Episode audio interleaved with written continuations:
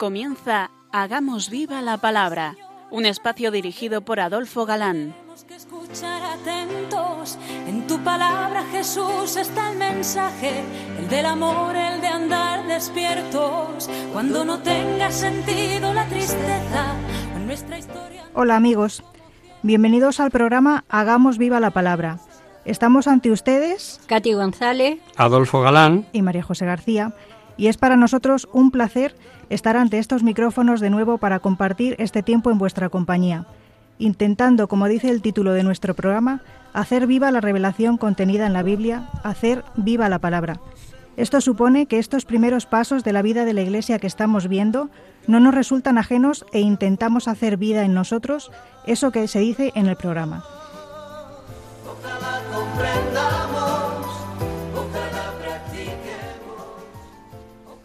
En nuestro libro de Hechos de los Apóstoles, nos quedábamos expectantes el último día a las puertas del primer concilio de la Iglesia, motivado por la incorporación masiva de gentiles a la Iglesia, ¿recordáis?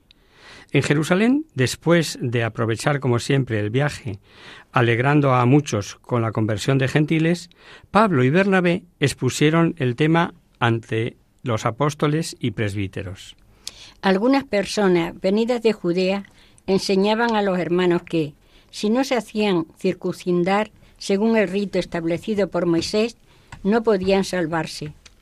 A raíz de esto se produce una agitación. Pablo y Bernabé discutieron vivamente con ellos y por fin se decidió que ambos juntos con algunos otros subieran a Jerusalén para tratar esta cuestión con los apóstoles y los presbíteros. Los que habían sido enviados por la iglesia partieron y atravesaron Fenicia y Samaria, contando detalladamente la conversión de los paganos. Esto causó una gran alegría a todos los hermanos cuando llegaron a Jerusalén. Fueron bien recibidos por la iglesia, por los apóstoles y los presbíteros, y relataron todo lo que Dios había hecho con ellos. Ya habréis notado que Pablo y Bernabé no pierden comba. Por donde pasan, evangelizan. No tienen esa doble conducta que tanto cristiano tiene, hablando de Cristo en ambientes cristianos y callando en otros ambientes. Por la carta de San Pablo a los Gálatas sabemos que con Pablo y Bernabé viajó también Tito, obispo de Creta.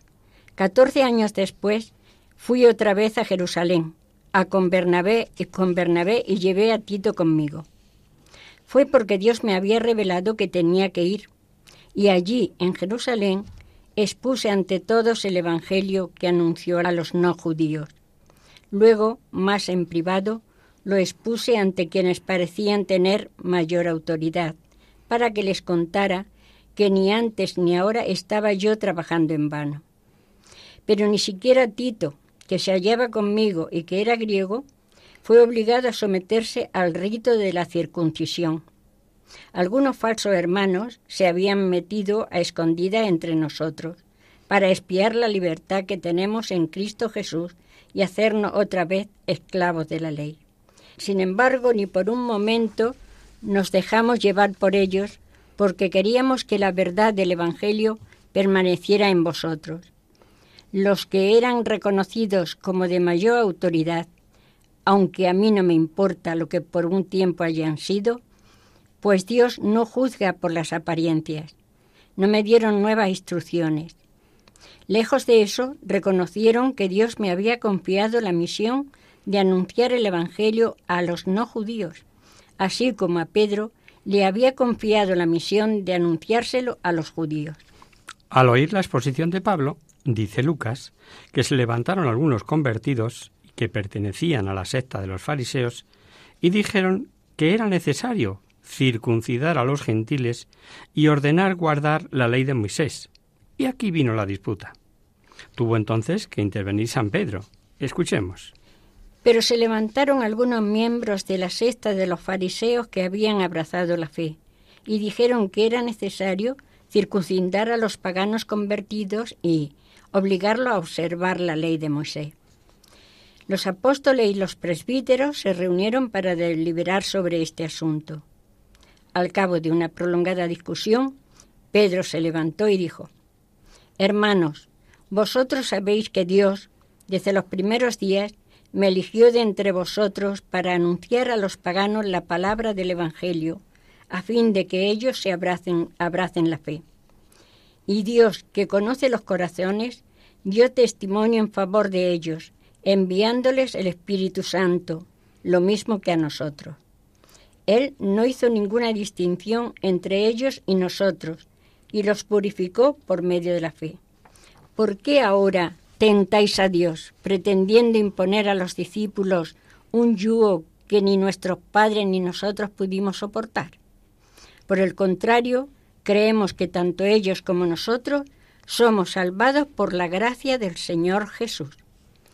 Después toda la asamblea hizo silencio para oír a Bernabé y a Pablo, que comenzaron a relatar los signos y prodigios que Dios había realizado entre los paganos por medio de ellos. El problema, como sabéis, había surgido por la predicación de Pablo a los gentiles, y Pedro comienza advirtiendo que Dios mismo le eligió a él para que por mi boca oyesen los gentiles la buena nueva. No, no fue un caso aislado, sino toda una revelación. Y hay algo verdaderamente trascendente. Dice que quien recibió la revelación fue él, Pedro, el apóstol Pedro, nada menos de quien recibió de Jesús la misión de pastorear la iglesia, que mejor volver a leer dos versículos. Y Dios, que conoce los corazones, dio testimonio en favor de ellos, enviándole el Espíritu Santo, lo mismo que a nosotros. Él no hizo ninguna distinción entre ellos y nosotros, y los purificó por medio de la fe. Eso habíamos leído, pero lo traigo a colación para recordarlo. O sea, que Dios dio testimonio a favor de los gentiles. Segundo, les comunica el Espíritu Santo, al igual que hizo con ellos. No hay, por tanto, distinción entre unos y otros. Y tercero, dice algo como dando la razón del por qué dio testimonio en su favor. ¿Por qué? Porque conocía sus corazones. ¿Cuántas cosas debieron entender a la luz de esta revelación aquellos fariseos? La circuncisión del corazón, de la que ya hablaba el profeta Jeremías.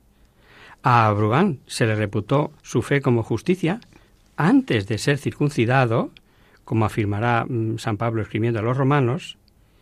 Los que viven de la fe son los hijos de Abraham, y no todo el que diga Señor, Señor, entrará en el reino de los cielos, etcétera, etcétera. El final del discurso de Pedro es mm, como de ser el primer papa. Nos salvamos ellos y nosotros por la gracia de nuestro Señor Jesucristo. Luego, ¿a qué poner yugo a los gentiles? Veamos. Habla Pablo, habla Bernabé y a continuación Santiago, buen cumplidor de las leyes, hermano en nuestro idioma pariente primo de Jesús, hijo de, unas, de una de las tres Marías que, que están con María, la Madre de Jesús, en el Calvario, y que era el encargado de la Iglesia de Jerusalén, por así decirlo, la autoridad local, toma la palabra. Y seguro que los recalcitrantes judíos esperaban que avalase eh, su tesis, la necesidad de la circuncisión, pero no. Se olvidaron que era uno de los doce, que convivió con Jesús, que fue lleno del Espíritu Santo, y se debieron llevar un chasco. No podía ser de otra manera. Nada más empezar, dejaba todo claro. Y dice, Simón ha referido como Dios, pues acabó. Si Dios desde el principio intervino para formar el nuevo pueblo de Dios, si todo está de acuerdo con los oráculos de los profetas, pero mejor leamos. Cuando dejaron de hablar, Santiago tomó la palabra diciendo, Hermanos, oídme. Simón ha expuesto cómo Dios dispuso desde el principio elegir entre las naciones paganas un pueblo consagrado a su nombre. Con esto concuerdan las palabras de los profetas que dicen, Después de esto yo volveré y levantaré la tienda derruida de, de David, restauraré sus ruinas y la reconstruiré, para que el resto de los hombres busquen al Señor lo mismo que todas las naciones que llevan mi nombre. Así dice el Señor, que da a conocer estas cosas conocidas desde antiguo. Y acto seguido propuso las únicas condiciones que deberían imponerse a los gentiles, que fueron aceptadas, y veremos al leer el decreto del concilio. Luego veremos que cuando exigieron era a favor de la caridad. Y Santiago, tan celoso de la ley, da por hecho que lo que propone no va contra la ley, y por otra parte, que los judíos seguían oyendo la ley de Moisés. Por eso considero que no debe inquietar a los paganos que se convierten a, a Dios, sino que solamente se les debe escribir, pidiéndoles que se atengan de lo que está contaminado por los ídolos, de las uniones ilegales, de la carne de animales muertos sin desangrar y de la sangre. Desde hace muchísimo tiempo, en efecto, Moisés tiene en cada ciudad sus predicadores que leen la ley en la sinagoga todos los sábados. La carta apostólica, para mejor comprender el primer decreto conciliar, bueno, será recordar ciertas cosas eh, ya sabidas. Que Dios creó al hombre inteligente y libre, y propio de la inteligencia es el ir progresando. Por eso Dios le dio la potestad para ir sometiendo, dominando todo lo creado. Así lo dice el concilio, así lo dice mm, que lo recoge de Génesis. Creced y multiplicaos, llenad la tierra y dominadla. Y tercero, al revelarse Dios al hombre, tuvo que valerse de palabras, expresiones, leyes que fuesen comprendidas en cada momento de la historia de la humanidad. De ahí que muchas fueran transitorias. A medida que el hombre fue progresando, Dios irá elevando su revelación en todo momento para que pudiese ser comprendida por cada hombre de cada época. Por ejemplo, el hombre en tiempos de Moisés creía que la vida estaba en la sangre, y como Dios quiso siempre que la vida se respetase, que la vida solamente le pertenecía a él, ordenó como mandato divino.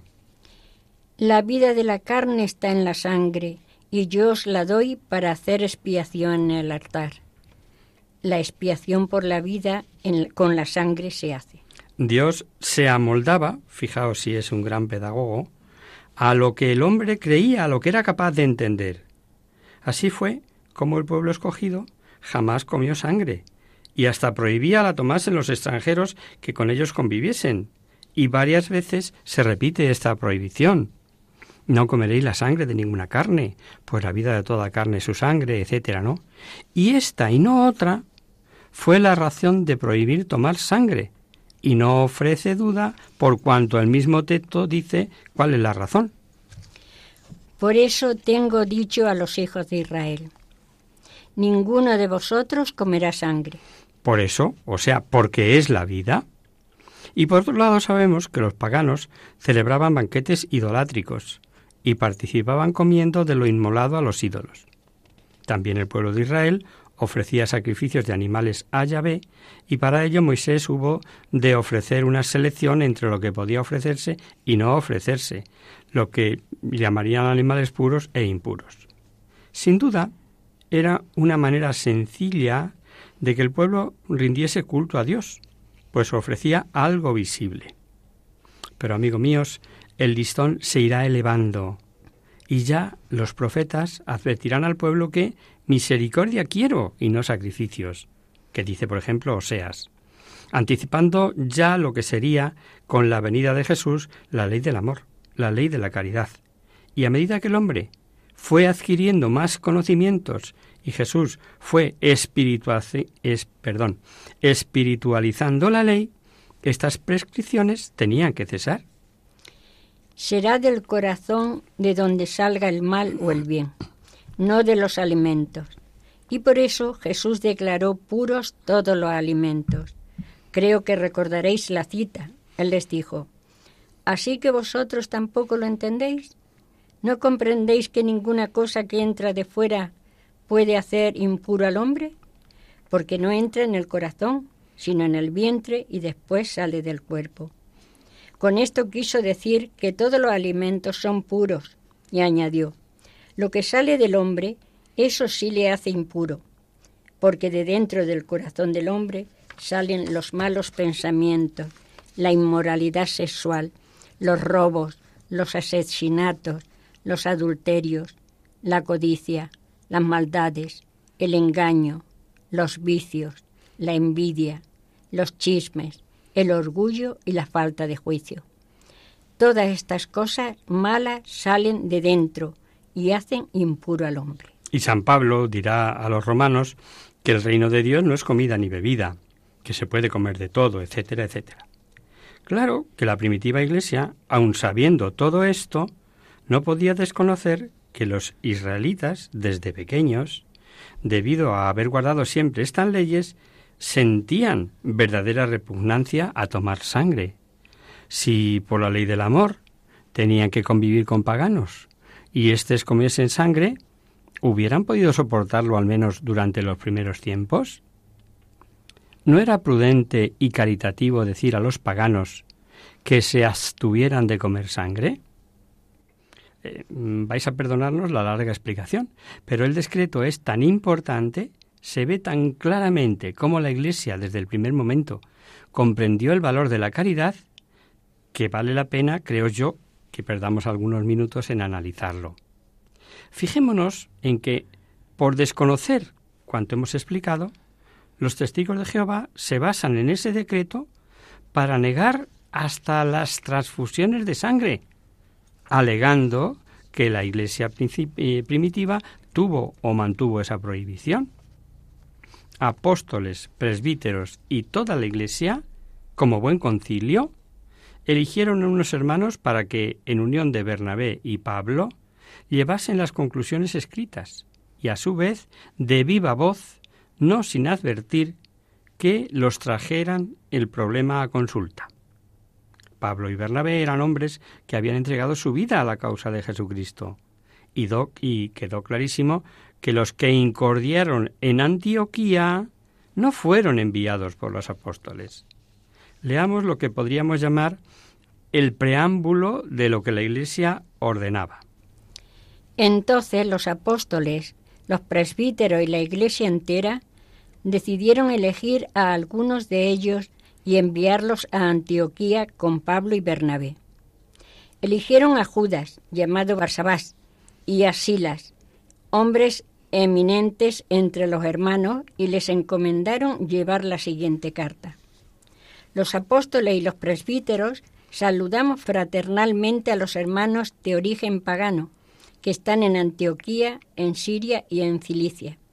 Habiéndonos enterado de que algunos de los nuestros, sin mandato de nuestra parte, han sembrado entre vosotros la inquietud y provocado el desconcierto, hemos decidido de común acuerdo elegir a unos delegados y enviarlos juntos con nuestros queridos Bernabé y Pablo, los cuales han consagrado su vida al nombre de nuestro Señor Jesucristo Enviamos pues a Judas y a Silas para que os refirieran de palabra estas cosas. Y ahora, tras ese preámbulo, lo más importante, el decreto. Porque nos ha parecido al Espíritu Santo y a nosotros no imponeros ninguna otra carga a excepción de estas cosas necesarias, que os abstengáis de la carne inmolada a los ídolos de la sangre, de la carne de animales muertos sin desangrar y de la fornicación, las uniones ilegales, de lo cual haréis bien en guardaros, pasadlo bien. Esta cita que acabamos de leer es digna de tenerse en cuenta. ¿Quién ordena tales conductas? ¿La Iglesia? ¿El Espíritu Santo? Si, si la Biblia es palabra de Dios, si todos los libros en todas sus partes son inspiradas, lo, que no podemos dudar ni por un momento es que la Iglesia actúa bajo la dirección del Espíritu Santo. Fijaos, es gordo, ¿no? Nos ha parecido a nosotros y al Espíritu Santo. No se podía decir mejor. Qué bien se entiende, a la luz de citas como estas, el que Jesús dijese aquellas palabras. Si a la Iglesia no hace caso, tenlo por gentil y publicano. Vamos a hacer ahora una pequeña pausa, si os parece, en la palabra y os, dejando, os dejamos pensando en este decreto, en este desarrollo del concilio, un poquito con esta música.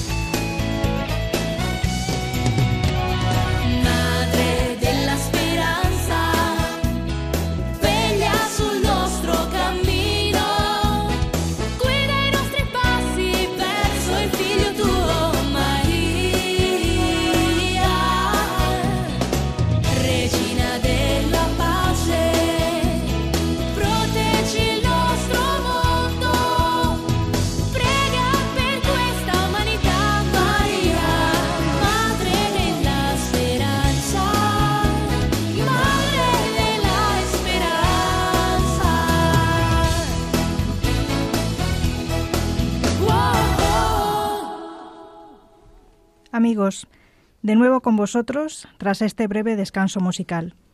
Os recordamos, queridos oyentes, que sintonizáis el programa Hagamos viva la palabra. Si queréis contactar con nosotros vía correo postal, lo podéis hacer a Radio María, Paseo Lanceros 2, primera planta, 28024 Madrid. Y si preferís el correo electrónico, hagamos viva la palabra arroba radiomaria.es. Para los que os acabáis de incorporar, deciros que estamos analizando en detalle el libro de Hechos de los Apóstoles. Así es, y veíamos antes del descanso el decreto que salió de este primer concilio de la Iglesia en Jerusalén y que reducía a tres cosas, en atención a los convertidos del judaísmo. Deberían abstenerse de los idolitos, o sea, de la carne procedente de sacrificios a ídolos, de la sangre y de la fornicación. Y ahí andan los exegetas dándole vueltas al vocablo original que es la palabra porneia, que es lo que consta ahí, y se puede interpretar como unión carnal hombre-mujer fuera del matrimonio, fornicar. O parece más exacto que se trate de uniones incestuosas que tanto abundaban en el paganismo y que tanto escandalizaban a los judíos. El decreto en Antioquía no pudo sentar mejor. Se alegraron, despidieron en paz a los acompañantes de Pablo y Bernabé, y estos se quedaron allí, evangelizando. Se habla ya de muchos hermanos. Bueno, mejor leemos. Los enviados, después de ser despedidos, descendieron a Antioquía, donde convocaron a la asamblea y le entregaron la carta. Esta fue leída y todos se llenaron de alegría y consuelo. Judas y Silas, que eran profetas, exhortaron a sus hermanos y los confirmaron, hablándoles largamente. Al cabo de un tiempo, los hermanos los enviaron nuevamente a la comunidad que los había elegido, despidiéndolos en paz. Pero Silas decidió permanecer allí y partió solamente Judas. Pablo y Bernabé permanecieron en Antioquía enseñando y anunciando la buena noticia de la palabra del Señor, junto con muchos otros. Pero lo mismo que eso tampoco cambia nuestra condición humana. El Espíritu Santo no coarta la libertad. Y eso antes de terminar este capítulo 15 lo vamos a ver eh, muy clarito, porque vamos a ver cómo Pablo y Bernabé incluso regañan y se separan. Vamos a leer el pasaje.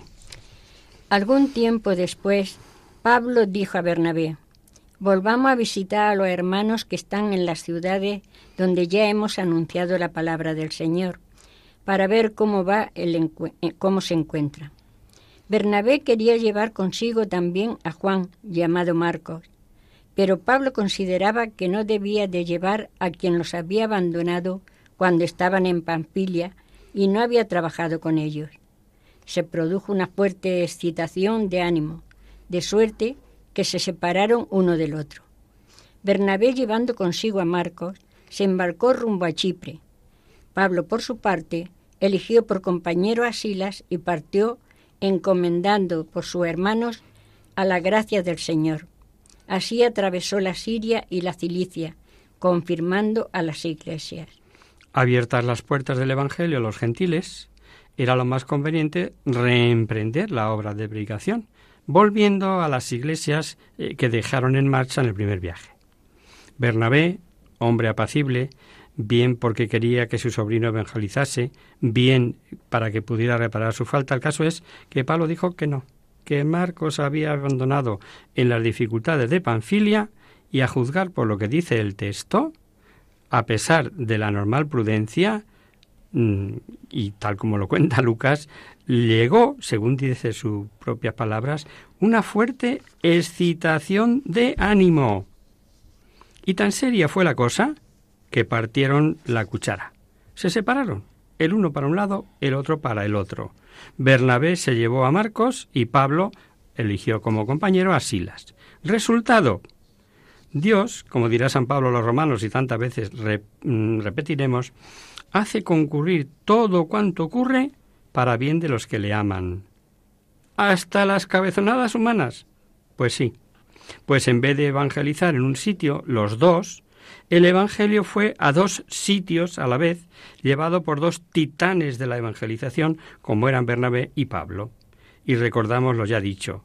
Los cristianos somos seres humanos con limitaciones humanas, eh, con inclinaciones torcidas, por lo tanto, no es que no puedan regañar los cristianos. La gran diferencia está en que el regaño se pasa pronto, no se retiene, o no debe retenerse en la memoria, no se tiene en cuenta, etc.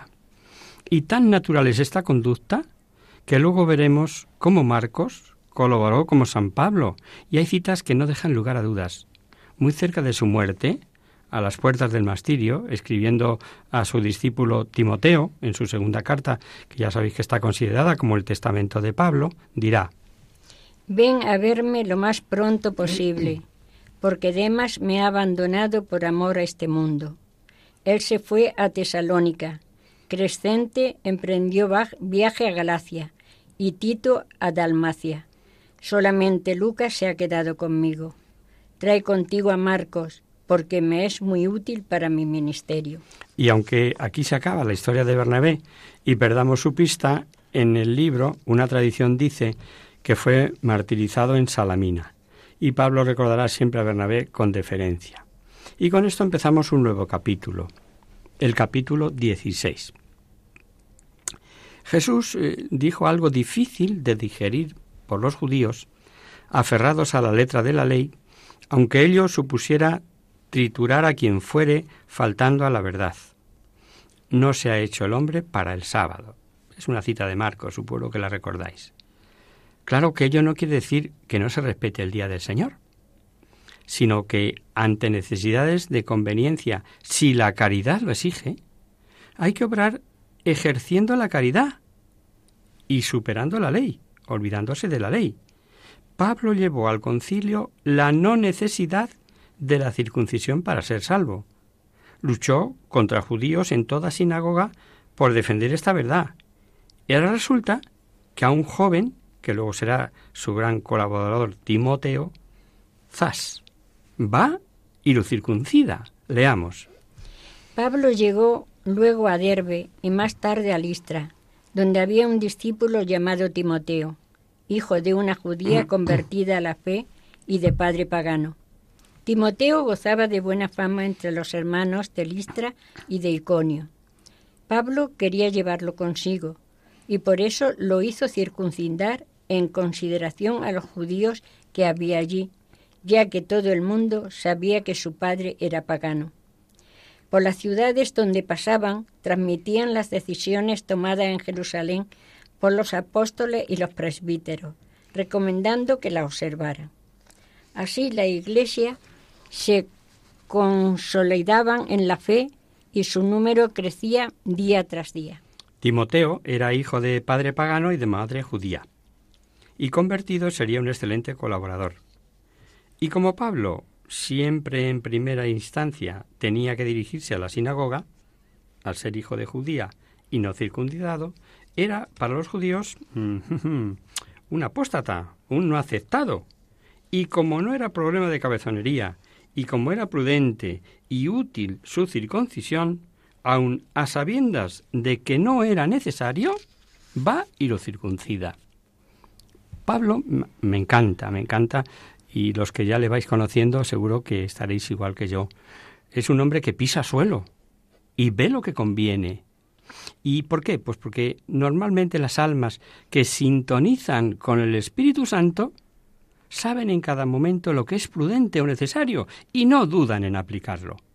Es por eso, por lo que decíamos en otra ocasión, la de quebraderos de cabeza que desaparecerían de no pocas almas sumidas en dudas si tratasen a menudo con el Espíritu Santo. Claro, ahí está la clave. Y siguiendo este obrar según la voluntad de Dios, en cambio, a otro colaborador, a Tito, pues no le circuncidó. Ahí no había razón ni de caridad ni de necesidad. Y pese a las peticiones de judíos, antes del decreto del concilio, Pablo no cedió, pues era cuestión de principio. Pero ni siquiera Tito, que estaba conmigo y era de origen pagano, fue, fue obligado a circuncidarse, a pesar de los falsos hermanos que se habían infiltrado para coartar la libertad que tenemos en Cristo Jesús y reducirnos a la esclavitud. Con todo, ni por un momento les hicimos concesiones, a fin de que para salvaguardar para vosotros la verdad del Evangelio. Esto lo dice escribiendo a los Gálatas. Amén de que Tito era hijo de padres gentiles. Mm, no es el mismo caso de Timoteo. La cosa era clara. Timoteo sí, Tito no. Caridad práctica sí, necesidad práctica o no. Ya sabemos cómo obrar. Dejar a un alma necesitada de atención por, por no faltar a misa el domingo? ¿Dejar la misa de un domingo porque algún progre diga que si tal o que si cual? Ya sabemos que Hechos de los Apóstoles es, como ya hemos dicho otras veces, el Evangelio del Espíritu Santo. Vamos a leer cinco, no más, cinco versículos de valor extraordinario y con ellos haremos unas pequeñas consideraciones. Como el Espíritu Santo les había impedido anunciar la palabra en la provincia de Asia, atravesaron Frigia y la región de Galacia. Cuando llegaron a los límites de Misia, trataron de entrar en Bitinia, pero el Espíritu de Jesús no se lo permitió. Pasaron entonces por Misia y descendieron a Troade. Durante la noche, Pablo tuvo una visión. Vio a un macedonio de pie que le rogaba, ven hasta Macedonia y ayúdanos. Apenas tuvo esa visión, tratamos de partir para Macedonia, convencidos de que Dios nos llamaba para que la evangelizáramos. Primero, la intención de Pablo era manifiesta, seguir hasta Pisidia. Pues lo que perseguía era visitar las iglesias fundadas, seguir hacia el oeste, tal vez pensando ya en la gran ciudad de Éfeso. Y dice San Lucas, el autor de Hechos, que el Espíritu Santo se lo impidió. Pero, ¿cómo se lo impidió? Entramos en ese misterio de las causas segundas. No es que el Espíritu Santo le saliese al paso en un semáforo en rojo y dijera, quieto ahí que te cuento. No, no. Lo casi seguro, y lo sabemos por la carta de Pablo a los Gálatas, es que cayó enfermo Pablo y hubo de quedarse allí, en Galacia, pero sabéis que, debido a una enfermedad que tuve, os anuncié por primera vez el Evangelio. Esto también nos consta en la carta a los Gálatas. Lo importante es ver cómo se comportan esas almas que están llenas del Espíritu Santo mm, para poder imitarlas. Por aquella enfermedad que obliga al apóstol a permanecer donde no pensaba ni quería, ve San Pablo, y repite San Lucas, la voluntad de Dios. El Espíritu Santo les había impedido. Esto fue una bendición para los Gálatas.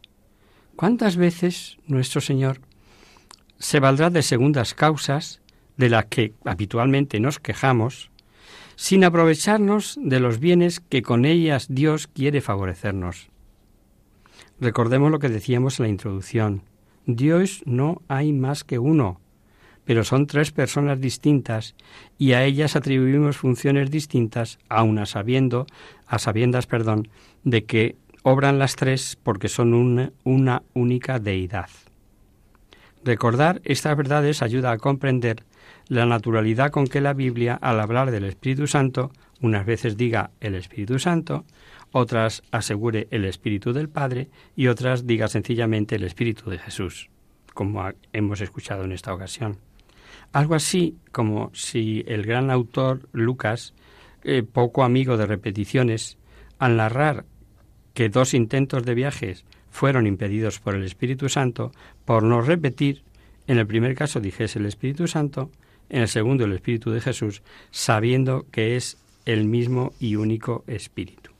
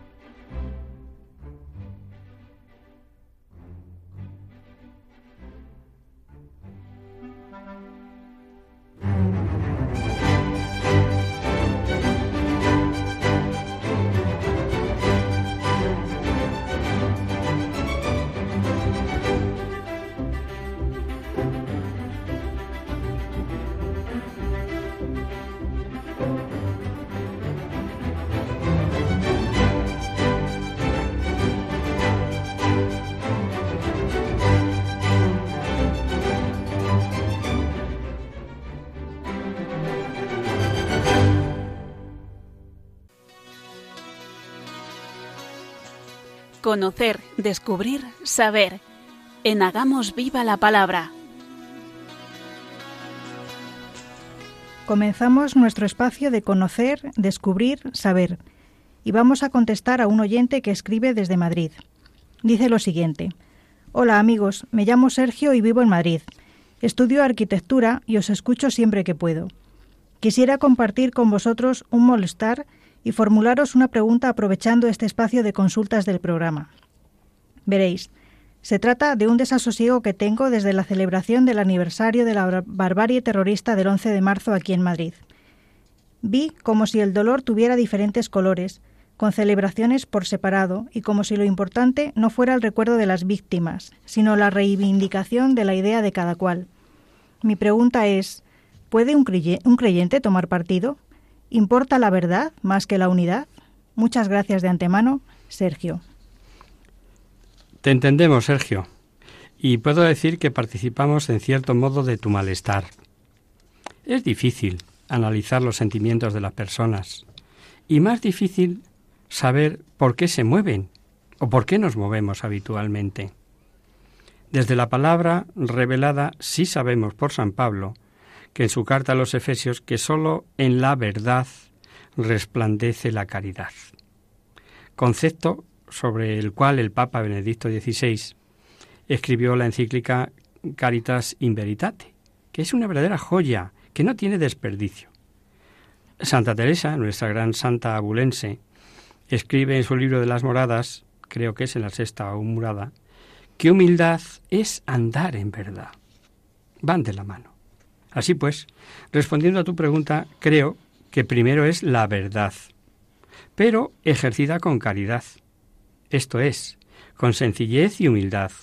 Por tanto, lo primero a buscar en estas celebraciones sería esto, la verdad. Todo lo demás, por lo tanto, debería subordinarse a esto. Y, por supuesto, tener entrañas de misericordia, es decir, ponernos en lugar del que sufre, Recuerdo unas palabras de San Juan Pablo II en su discurso en el recuerdo de las víctimas del 11S, ¿os acordáis? Eh, las Torres Gemelas de Nueva York. Orando por ellas y sus familias, dijo, Ninguna situación de injusticia, ideología política, filosófica o religiosa pueden justificar tal aberración. Y proclamó una vez más lo que realmente llenaba de sentido la lectura, que se hizo de esa larga lista de 2.801 víctimas. Toda persona, no unas más que otras, tiene derecho a ver respetada su vida y dignidad como bienes inviolables. El terrorismo, sigue diciendo el Papa, la violencia armada o la guerra son opciones crueles que, en vez de resolver los conflictos humanos, provocan rencor y muerte. Solo la razón y el amor ayudan a resolver las condiciones entre las personas y entre los pueblos. Pero, ¿dónde están esa razón y ese amor? En su obra Los Miserables, Víctor Hugo presenta a un prófugo, consumado ladrón, que es acogido por un clérigo que le da comida y cama. En la noche le roba la cubertería de plata. Es descubierto y, golpeando al clérigo, huye. Lo detienen los guardias y les dice que el clérigo les regaló aquellas piezas de plata. No le creen y apresándole le conducen a la casa del dueño para que las devuelva. Y atónito escucha del clérigo la más desconcertante de las declaraciones. Claro que se lo di. Y cogiendo dos espléndidos candelabros de plata le dice al ladrón, mientras lo introduce en su bolsa. ¿Y cómo no cogiste estos candelabros? Te dije que te los llevaras también. Aquel insólito gesto de abrumadora misericordia que le hizo descubrir el misterio insondable del valor de su vida amada por sí misma, con absoluta gratuidad, hizo el milagro de cambiar al ladrón en santo. Ahí, ahí está la clave de la paz, que es fruto de la justicia, es decir, de la justa mirada sobre los otros y sobre mí, que penetra hasta el fondo del ser, que no se queda en la superficie de la raza, el dinero, la salud, la inteligencia, ni siquiera de la virtud, descubriendo la novedad, paradójicamente siempre deseada, de ser amado por uno mismo, no eran palabras piadosas las del mensaje del Papa para la Jornada de la Paz en aquel 2012. No hay paz sin justicia, ni justicia sin perdón. Eran y son el más certero y potente programa político capaz de vencer el horror que amenaza al mundo, haciendo posible que hasta el más abyecto de los hombres pueda escuchar su nombre escrito en el libro de la vida. Un creyente, amigo Sergio, debe tomar partido, sí, pero el bien, por la verdad, por la justicia, pero sobre todo por el amor. Qué lejos quedan las ideologías, ideologías partidistas en estos casos. En unos partidos más cerca que en otros, obviamente. La unidad brotará sola de este entendimiento de los corazones.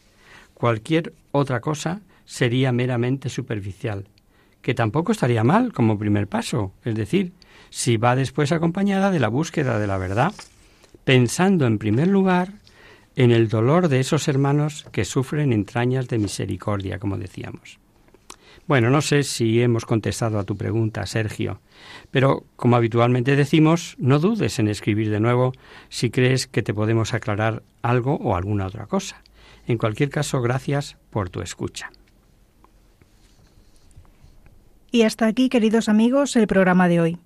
Os dejamos con nuestra sintonía y os recordamos que si queréis dirigiros al programa para cualquier duda, aclaración o sugerencia participando en el espacio de conocer, descubrir, saber, estamos a vuestra total disposición y encantados de atenderos en la siguiente dirección. Radio María, Paseo Lanceros 2, primera planta, 28024, Madrid. O bien, si lo preferís, al correo electrónico hagamos viva la palabra arroba radiomaria.es. Os hemos acompañado en esta emisión Adolfo Galán, Katy González y María José García. El próximo miércoles, como sabéis, está el programa del Padre Rubén Inocencio, que alterna con nosotros quien guarda mi palabra. Por tanto, nosotros nos encontramos de nuevo dentro de 15 días, si Dios quiere. Con un programa en el que veremos las, las andanzas de los misioneros y tras el asalto a Europa comienzan a evangelizar, empezando por los judíos, y en todos los lugares, como iremos viendo, son perseguidos, marchando a otro lugar. Aquí veremos cómo son liberados maravillosamente de la cárcel por un terremoto muy interesante, ya veréis. Hasta el próximo día, amigos. Hasta dentro de 15 días. Nos vemos en la próxima emisión.